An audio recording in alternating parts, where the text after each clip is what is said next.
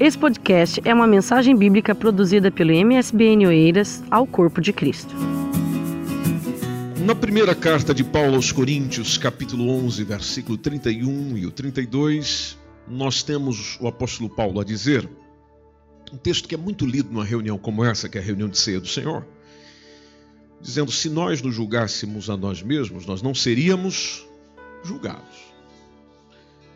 Aí ele escreveu dizendo: Quando somos julgados, nós somos repreendidos pelo Senhor, para não sermos condenados com o mundo. Então, esse texto que é tradicionalmente usado em reuniões ah, de celebração da ceia do Senhor revela uma grande verdade que a gente está precisando treinar mais. A verdade de que eu preciso ser especialista num autoexame. Eu preciso saber identificar olhando para mim mesmo, quais estão a ser as áreas da minha vida que precisam de aperfeiçoamento. O que o apóstolo está eh, dizendo no texto é que se nós estivéssemos fazendo esse autoexame perfeito, então não haveria até o perigo de nós sermos julgados. Mas como a gente não faz isso com excelência, ou seja, nós não nos avaliamos corretamente, fazemos uma autoanálise, uma, uma autoavaliação de uma maneira desequilibrada, tanto que às vezes nós nos tornamos auto-indulgentes ou, ou vamos para o oposto, nos tornamos severos demais. Só que quando nós também permitimos, pela palavra de Deus, nós sermos avaliados pelo Senhor, nós acabamos sendo corrigidos pelo Senhor para o nosso bem. Por isso que a autoanálise, seja na reunião da ceia ou qualquer outro dia ou qualquer outro momento da vida, ele é importante sob a ótica da palavra de Deus. Ou seja, diante de Deus como eu estou. Diante de Deus quem eu sou. Diante de Deus o que eu penso. Diante de Deus o que eu sinto diante de Deus o que eu falo, diante de Deus o que eu vivo, diante de Deus qual é a minha intenção, ah, o que naturalmente pode levar a uma ação, qual é a minha ação diante do eh, Senhor. Sabendo que a nossa ação, pensamento, intenção nem sempre é boa diante do Senhor, então o Senhor nos corrige. O Senhor nos corrigindo, apesar de provocar alguma tristeza momentânea em nós, é para o nosso próprio bem, conforme diz Hebreus capítulo 12, versículo 11, quando afirma o texto que quando nós somos corrigidos, naquele momento existe um, uma tristeza ali, existe uma, uma razão de, de entristecimento. Porém, o texto também afirma que mais tarde aqueles que são corrigidos recebem recompensa. E que recompensa tem? Segundo o texto, uma vida correta, uma vida de paz. Que uma das melhores coisas nesse mundo, meus irmãos, é viver em paz. Paz. Talvez as pessoas não querem estar em paz conosco, mas nós estamos em paz com elas porque estamos em paz com Deus. Quem tem essa paz que vem de Deus, tendo a paz de Deus, uh, vive em paz com Deus, na paz de Deus e naturalmente consciente de que em Deus eu estou em paz. Em Deus. Talvez com alguma outra pessoa é complicado, mas em Deus eu estou em paz. Jesus deu um ensino em Mateus capítulo 7, versículo 1 a 6, quando ele disse: Não julgueis, não julgueis, não julgueis, não julgueis. Ele diz o porquê para que não sejais julgados. Ah, Jesus foi, foi especificando a coisa. Quando no verso 2 ele expressa porque esse juízo que você aplica sobre o outro é o mesmo que vai ser aplicado sobre você. Aí Jesus contou uma, uma, uma situação que realmente nos faz refletir, dizendo: ah, por que é que você está reparando no problema que o outro tem. E, e na circunstância que Jesus está dizendo, ele especifica um dos, dos, membros do corpo, que tem a ver com o olho. Ah, por que, que você condena Por que, que você repara o problema, o cisco, o argueiro que está no olho do teu irmão? Não está vendo uma trave que existe no seu. Ou seja, estás tão bom de visão que consegues ir além daquilo que está na frente da tua vista. Só que só consegues isso olhando para os outros, não consegues isso olhando para si, nas palavras de Jesus. Tanto que o versículo seguinte diz: Ou oh, como é que você vai dizer ao teu irmão, deixa-me ajudar-te a tirar essa, esse argueiro, essa trave que está no teu olho, esse, esse problema, essa situação, essa circunstância da tua vida, mas estando uma trave no teu, ou seja, há uma situação, há uma circunstância, há um problema aí que também precisa ser removido de si para que, removido de si, favoreça a remoção do outro. Jesus foi tão longe nisso que ele chega a chamar esse tipo de gente, e aqui é onde às vezes eu me enquadro e você também, de hipócrita. Então tira primeiro essa, versículo 5, tira primeiro essa trave que está do teu olho, se limpe, se purifique, aprenda a autoanalisar-se, olhe para si mesmo, veja a tua vida, considere os teus pecados, Considere o que você não faz, o que deveria fazer. Considere a circunstância que você não cumpre o que deveria cumprir. Considere a atenção que deveria ter sobre si mesmo e que não tem. Considere o carinho que deveria ter para consigo mesmo, o perdão que deveria ter para consigo mesmo, por causa das suas diversas culpas e transgressões que você não tem nem consigo mesmo. E não tendo consigo mesmo, você olha para o outro e para o outro só existe julgamento, enquanto para você existe uma autoindulgência, como se em você não existisse absolutamente problema nenhum. Não havendo problema em mim, estou em condições de ver problema nos outros. No ensino de Jesus, a, a dinâmica não é essa. A dinâmica é: existe um problema em você, remova em você, sare você cure você, entre num processo de autocura conduzido pelo Espírito Santo. Depois que isso estiver ok, você vai ajudar o outro a curar. E não ficar apontando o dedo e apontando circunstância e mostrando a doença que o outro tem, quando doente é você.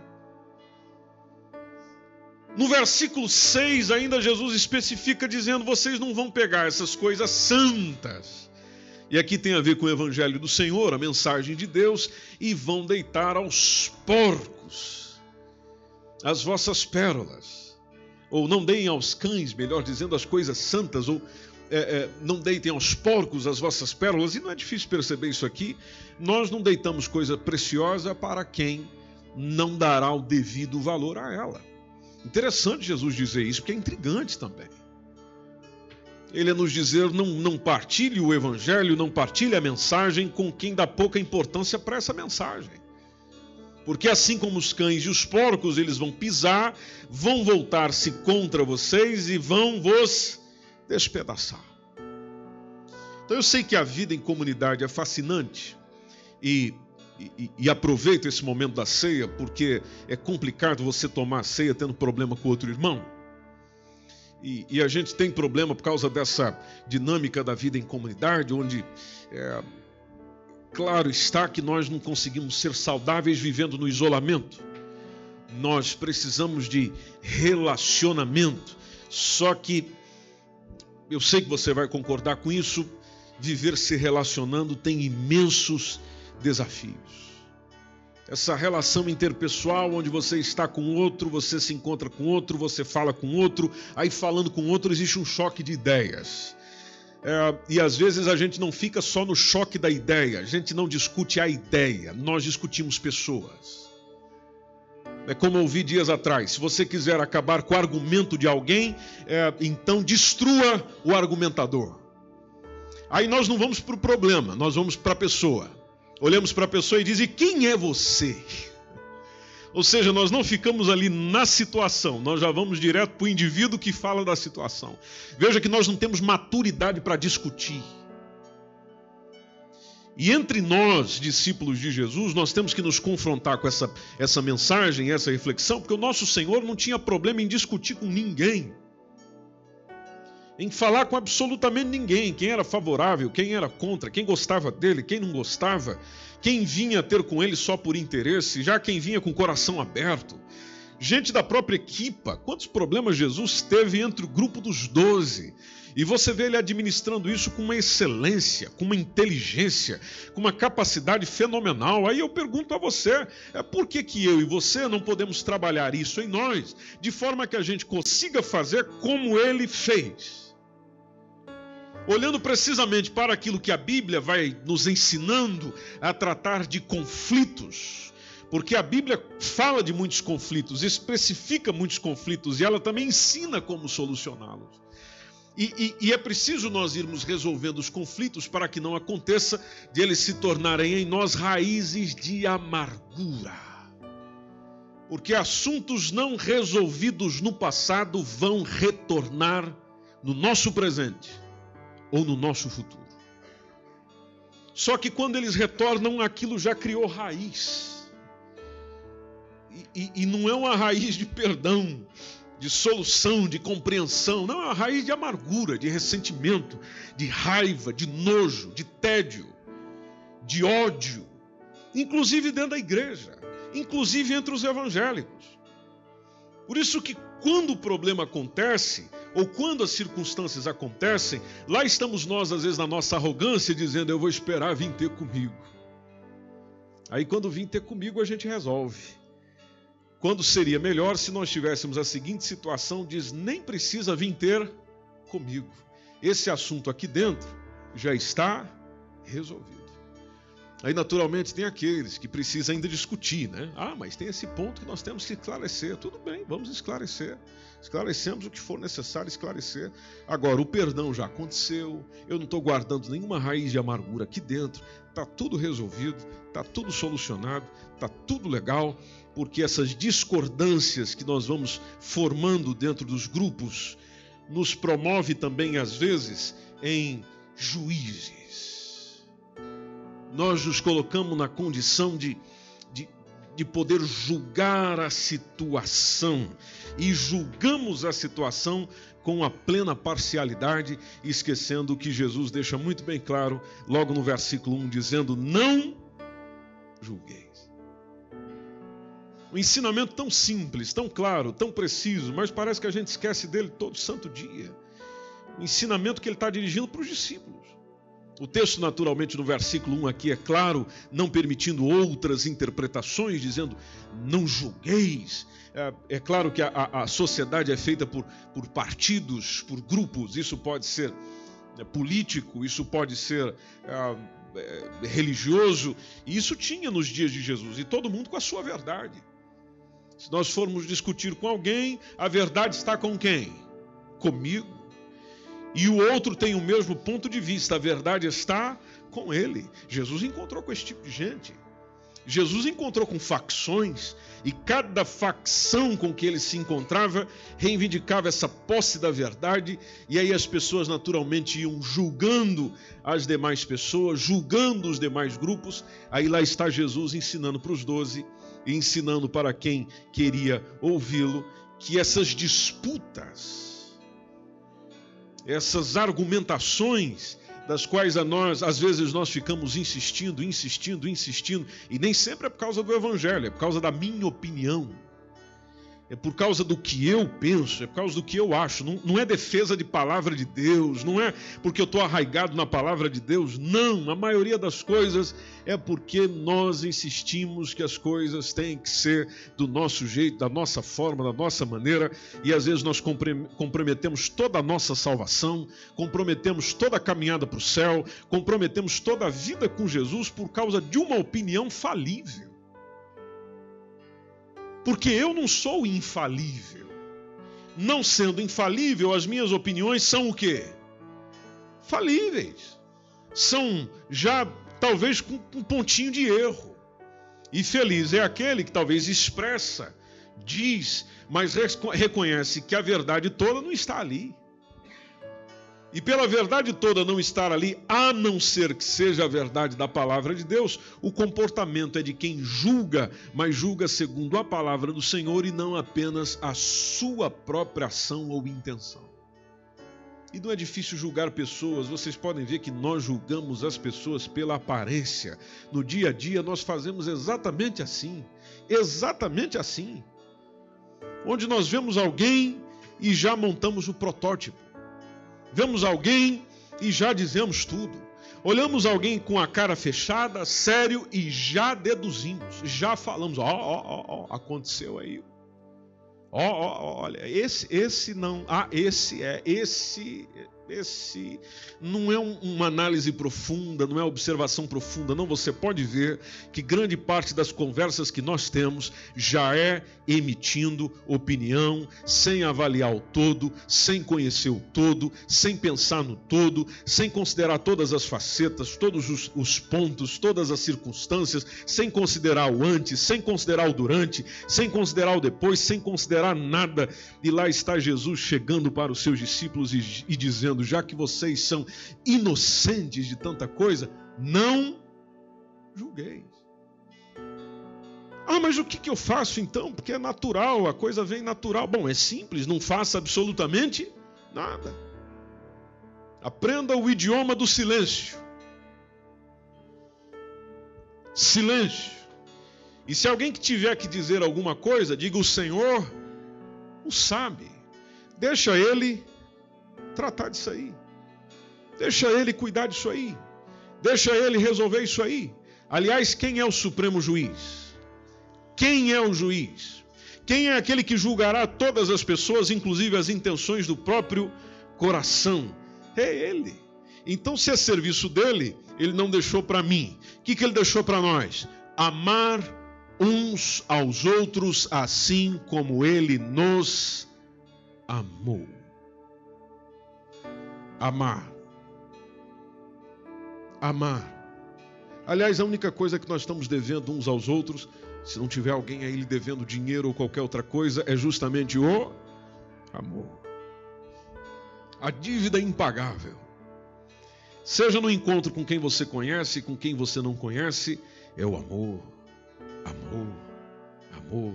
Aí a gente tem aquela ideia, né? O amor aceita tudo, o amor engole tudo. Não, não, não, não, não. É simplesmente saber que, como o Senhor é o supremo juiz, ele vai tratar de cada assunto no seu devido tempo. Eu não sou juiz sentado no trono, eu pego essa advertência do Senhor de não julgar, até para não ser julgado. Que essa foi a expressão de Jesus.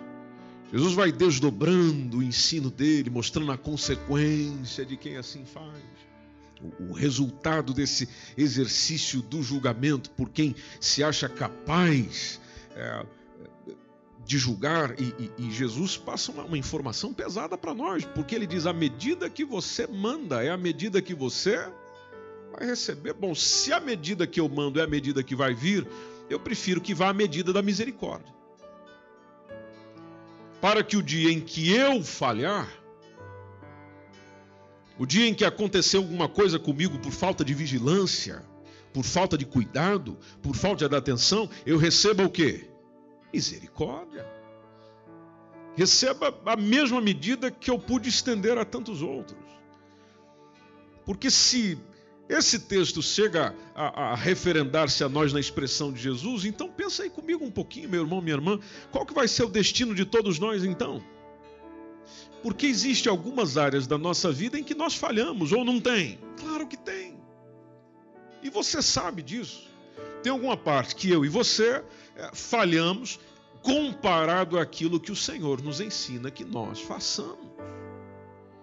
Então, ah, quando a gente vai comentar sobre o pecado do outro, a primeira pergunta que nós poderíamos fazer é: e os meus? E os meus que ninguém sabe? Exceto Deus. E aqueles meus que ninguém vê, exceto o Senhor, tantos são visíveis por aí, mas e os que estão ocultos? Aqueles das quais, diante das pessoas, eu não mostro e nunca mostrarei, nunca apresentarei, jamais. Você já pensou se o nosso destino seja exatamente esse que Jesus está dizendo? Da medida que você usa, será a mesma medida usada a você. Agora, qual é o juízo que nós fazemos? O juízo de correção. E é natural que assim seja, porque todos nós queremos que os outros façam as coisas certinho. O que nós temos dificuldade é que nós façamos as coisas de maneira correta. É daí onde vem a famosa expressão dizendo que em casa de ferreiro o espeto é de pau. Precisaria ser? Não, ele não é ferreiro. Trabalhando um pouco na frase, ele não faz espeto de ferro para muita gente não trabalha para muita gente, não produz para muita gente, não constrói para muita gente, não realiza para muita gente. Só não consegue construir para si mesmo. Ouvi uma frase de um pastor essa semana quando ele falou sobre as famosas críticas construtivas. Olha, o que eu vou trazer é uma crítica construtiva. E ele falou algo interessante. Ele disse: olha, uma crítica construtiva é de quem está construindo algo. Ou seja, a pessoa está a construir, a pessoa está a fazer, a pessoa está a desenvolver. Ela faz. Por ela fazer é que ela tem condição de chegar e dizer. Porque na verdade o que fortalece o nosso argumento é aquilo que nós fazemos e não aquilo que nós dizemos. Amém? Aquilo que nós fazemos. Então, essa disposição natural que nós temos para corrigir os outros é que Jesus quer ajustar falando: olha, esse olhar que a gente tem sobre a conduta alheia, apontar o erro do próximo sob a desculpa de estar sendo cuidadoso, porque se a gente olhar para o versículo 3, é, Jesus direciona-nos por aí. Não, eu estou querendo cuidar do meu irmão. Eu, eu, eu tenho intenção de cuidar da minha irmã. E, e, e é uma coisa maravilhosa. Só que a este comportamento, o Senhor Jesus interpõe essa observação que é fundamental. Se a pessoa tem capacidade para enxergar um pequeno cisco no olho de alguém, é estranho que não verifique que há uma tábua na frente dos seus próprios olhos. Quem tem é, capacidade para observar pequenos detalhes nos outros precisa enxergar o mesmo rigor consigo mesmo. Você já pensou se nós exigíssemos de nós mesmos aquilo que nós exigimos dos outros? O mundo não seria melhor? As coisas não seriam mais excelentes? As coisas não funcionariam melhor? Aquele nível de excelência que eu exijo é o nível de excelência que eu apresento. É nessa linha que Jesus vai fazendo essas censuras ao comportamento daqueles que se achavam justos aos seus próprios olhos, só que não conseguiam ver os sinais ah, com relação à sua própria vida, fazendo com que essa gente, a pensar, chegasse à seguinte conclusão: você deve sim cuidar do outro, mas é o seguinte, para ser o médico do outro, cura a ti mesmo. Para poder socorrer o outro, Pensa em você mesmo. Aliás, foi um dos conselhos, e até nós pensamos sobre isso aqui na, na, no dia 9 de junho, na mensagem que foi ministrada, quando a recomendação de Paulo a Timóteo é: cuida de ti mesmo. Porque o cuidado tem que partir, em primeiro lugar, de mim mesmo para comigo. Às vezes nós imaginamos que é os outros que têm que cuidar de nós. Não, meu irmão, não, minha irmã. Eu é que tenho que me cuidar. Quando que o outro vem? O outro vem quando eu não posso fazer nada por mim mesmo. Absolutamente nada. Aí, como eu não tenho condição de me locomover, como eu não tenho condição de me cuidar, é que o outro vem e cuida. Veja, nós somos seres pensantes, Deus nos deu um cérebro maravilhoso, fantástico, essa máquina que até hoje se descobre, se descobre muita coisa sobre ela, e Deus nos deu para usar. Deus deu para colocar essa massa cinzenta em funcionamento de forma que, ao pensar na Sua palavra, eu tenha condição de definir o que ela quer dizer para mim. Eu não preciso ter a atenção exclusiva do outro ou só esperar que o outro é que tem que me dizer as coisas. Ah, eu vou lá na igreja porque lá eu vou ouvir alguém me explicar o texto bíblico assim, assim, assim. Ótimo. Mas e essa caminhada sua? Essa busca sua, essa dedicação sua. Ah, eu vou lá na reunião de oração para que orem por mim. Perfeito. Os irmãos vão orar por você. Mas, mas e a oração por si mesma? Como também já foi dito aqui dias atrás, o que você está precisando é da sua oração, não dos outros. E esse cuidado sobre si mesmo. Ah, eu vou pedir que as pessoas lá façam uma campanha e jejuem ah, em favor de tal situação. Bom, as pessoas têm um bom coração, são misericordiosas, são amorosas e farão. Mas e eu? Ah, e, e você? Então, essa, essa autocorreção é importante. De nós olharmos para nós mesmos mediante o espelho da palavra de Deus e nos avaliarmos mediante a palavra, deixar ela ir nos curando, ir nos moldando, ir nos, nos restaurando, exatamente como Jesus né, ensina nesse texto, e é claro, conforme ela vai nos, nos curando, a gente vai ajudando o outro também, porque os outros precisam de cura. Você concorda com isso? Diz amém? Só que o versículo 6, eu, eu volto aqui um pouquinho nele, antes de nós irmos para a ceia do Senhor. O, o versículo 6 ah, de Mateus 7. Ele mostra ou demonstra claramente que o ensino do Mestre acerca de julgar, nos versículos anteriores, não se refere a esse indispensável exercício do, é, do discernimento nem da autoavaliação o, o que se vê é buscando uma forma consciente, inclusive dos nossos próprios erros e o valor das coisas sagradas. Porque esse versículo está falando de cão, esse versículo está falando de porcos, os quais os destinatários da mensagem pegaram na primeira. Para nós é que às vezes isso não cai tão bem, nosso tempo, mas entendendo o contexto, Jesus está a falar com judeus e eles sabem claramente o que essa palavra quer dizer. Ouvindo Jesus, eles pegaram no ar o ensinamento do Mestre, porque a audiência dele era judia. E coisas sagradas nesse versículo lembra claramente o, o, o sacrifício, quando a gente vai para Levítico, aquele sacrifício que era destinado à expiação da culpa, que era propriedade de Deus, que era propriedade do sacerdote, então era sagrado. Quanto às pérolas, isso não é difícil para nós entendermos. Lembras de que ah, o Senhor, inclusive, falou sobre pérolas lá em Mateus capítulo 13, entre o versículo 45 e 46.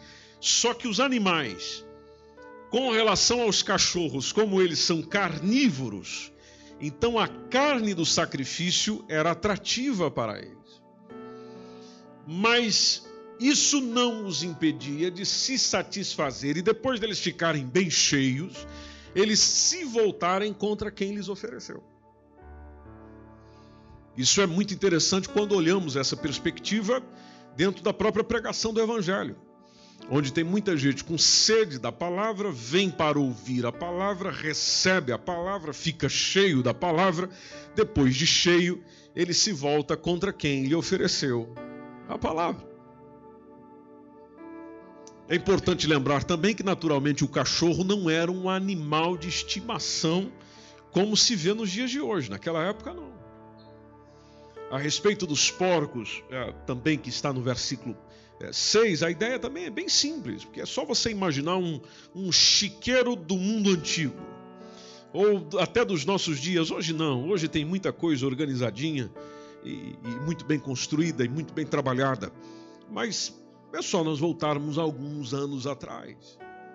No contexto desse mundo do qual Jesus está especificando, a comida dos porcos era de resto, era de sobra, muitas vezes coisas estragadas. E naquilo que Jesus está dizendo, lançar pérola para animal como esse, é, só tinha um destino: é ser despedaçado ou seja, não ser aproveitado. Então, a mensagem do reino, sintetizando o que Jesus diz, levada a pessoas que a desprezavam, ou seja, recebem a mensagem, mas desprezam a mensagem, davam de ombros para a mensagem, desdenhavam da mensagem, abandonavam essa mensagem. Então, seria como dar coisas sagradas a cães e pérolas aos porcos. Em outras palavras, é um desperdício. É um desperdício que, inclusive, Jesus dizendo aos seus discípulos, é, não podiam se dar ao luxo de cometer. E aqui eu leio um texto consigo e já encerramos, que é Mateus capítulo 10, entre o versículo 5 e o versículo 15. Acompanhe na sua Bíblia comigo, por favor. Quem pode ler o versículo 5?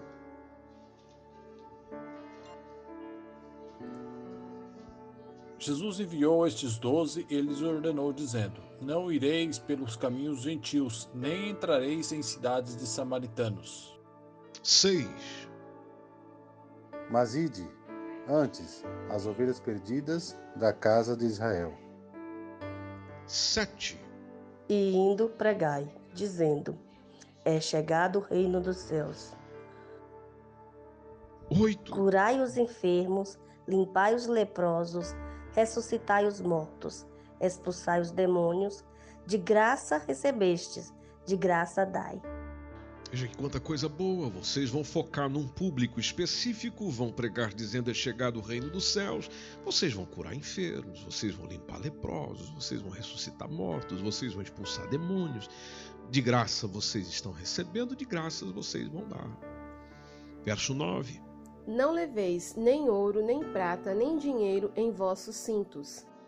10. Não leveis sacolas de viagem, nem uma túnica a mais, segundo par de sandálias ou um cajado, pois digno é o trabalhador do seu sustento. 11.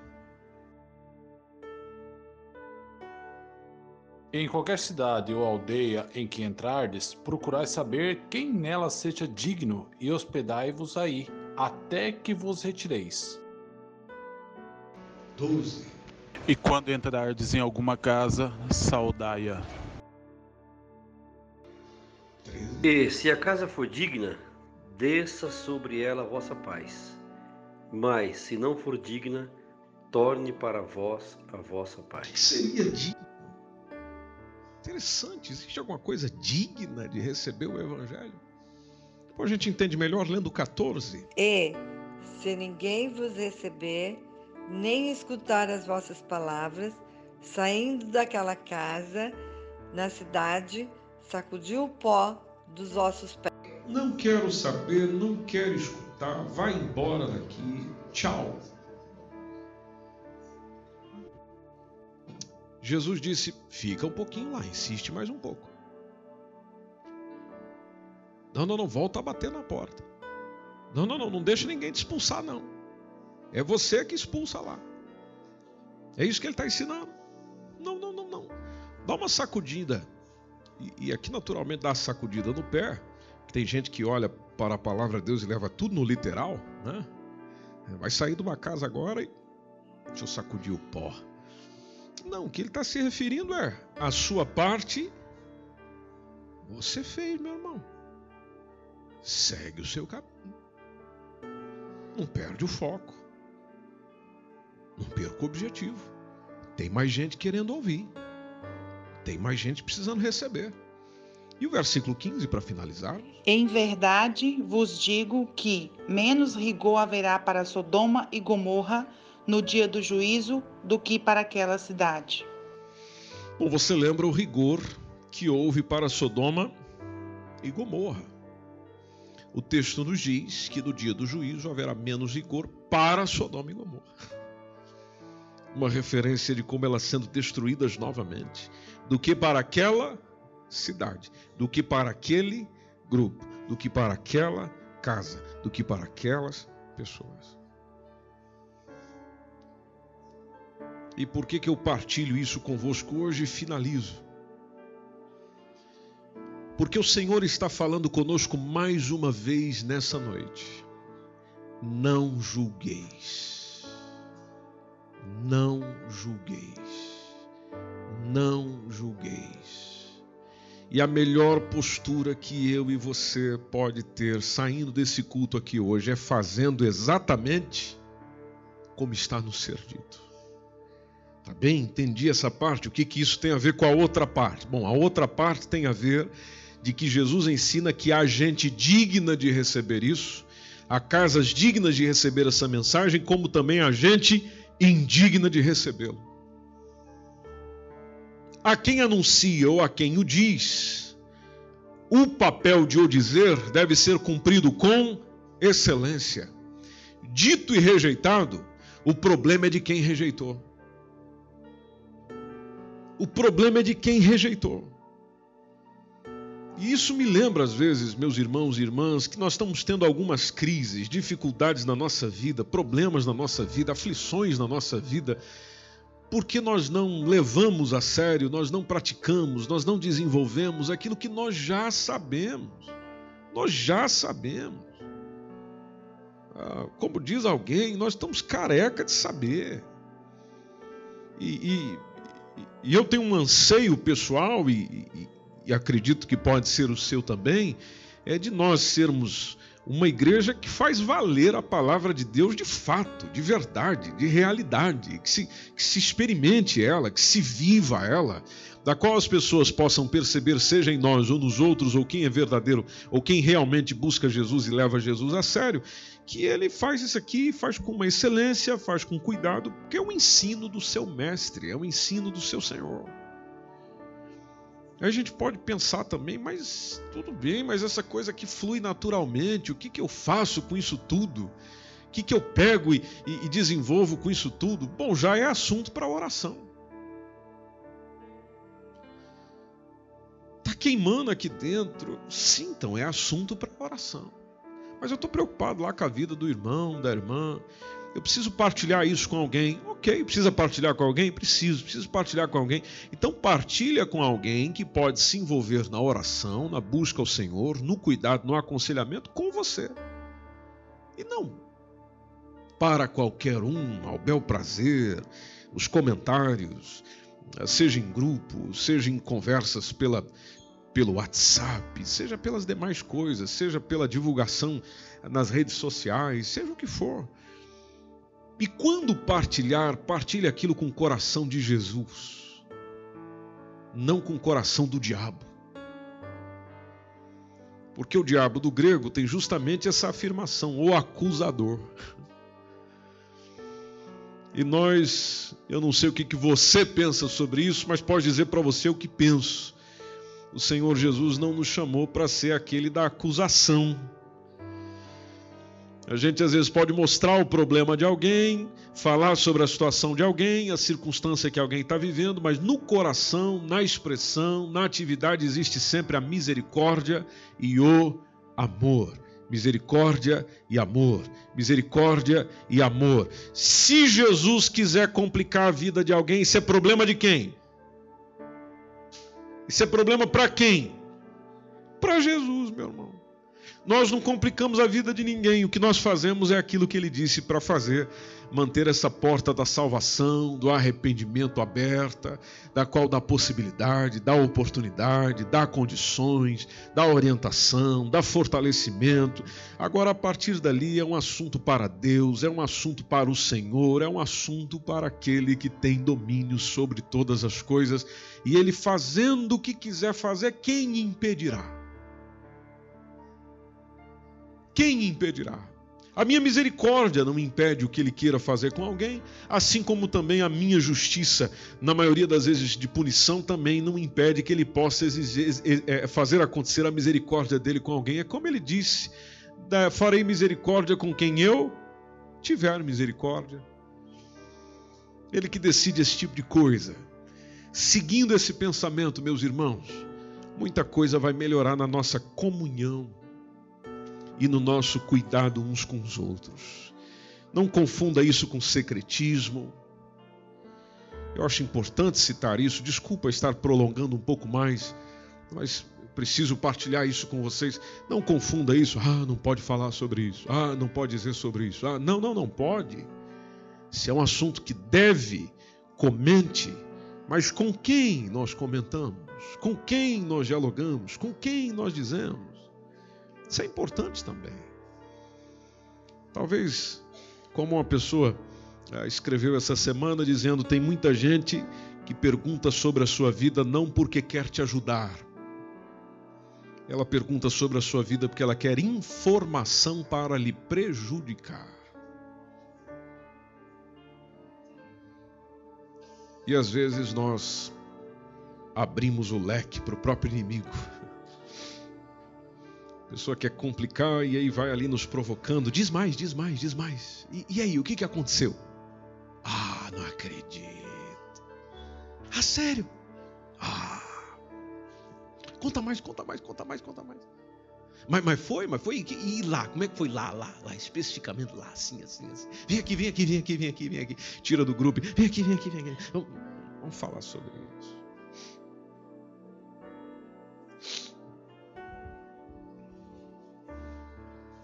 Deus nos ajude, é verdade. Deus nos ajude. Eu não sei se esse irmão, essa irmã que está aí do teu lado hoje, é uma pessoa de confiança para você abrir o coração.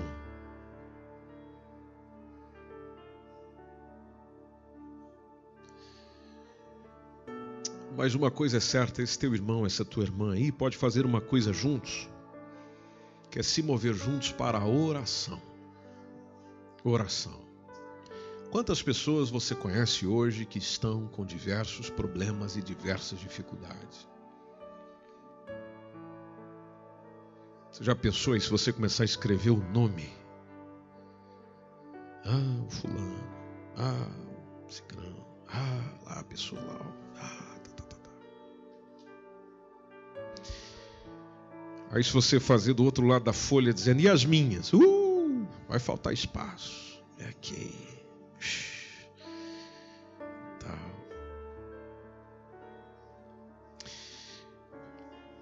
Jesus iria pegar esse papel que talvez, eu estou aqui naturalmente criando uma situação, Jesus pegaria o papel. Qual é o problema do outro? Ah, ok. Uhum. Certo, certo, certo. Uhum, uhum. Ah, eu sei disso aqui. Uhum, eu sei. Inclusive sei o que você não sabe. Né? A gente já ia dizer para Jesus: Ah, é? Ah, conta mais. É.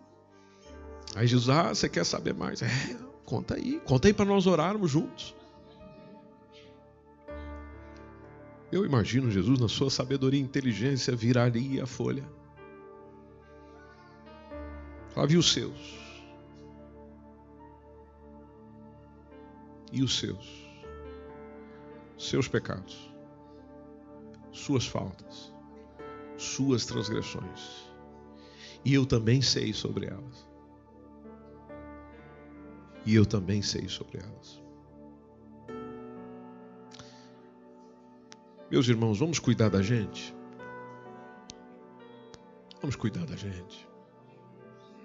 Clamar, chorar, mandaraba, xere, amalericô, machurema. Oh Senhor.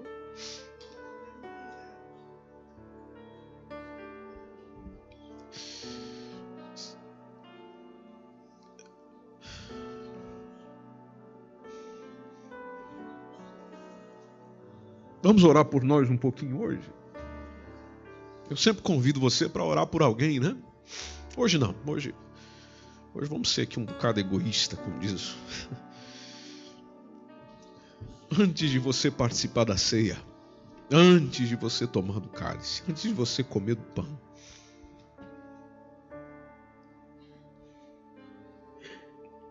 vamos orar um pouquinho por nós hoje. Ah, se não fosse a misericórdia do Senhor sobre mim e sobre você. O que, que teria sido da nossa vida? O que, que teria sido da nossa vida? As misericórdias do Senhor são a causa de nós não sermos consumidos. Aí assentado como você está, se você quiser curvar a sua cabeça.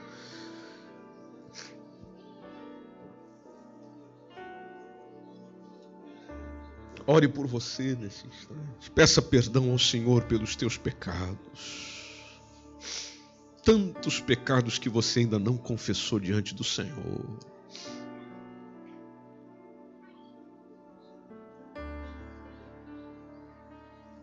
Tantas acusações lançadas contra os outros. Tanto tempo da nossa vida olhando para os problemas dos outros, pecados dos outros aflições dos outros.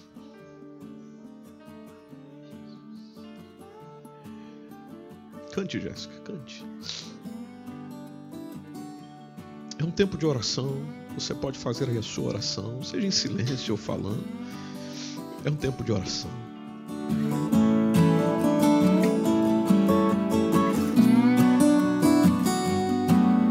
Esse foi mais um podcast, uma mensagem bíblica produzida pela igreja MSBN Oeiras.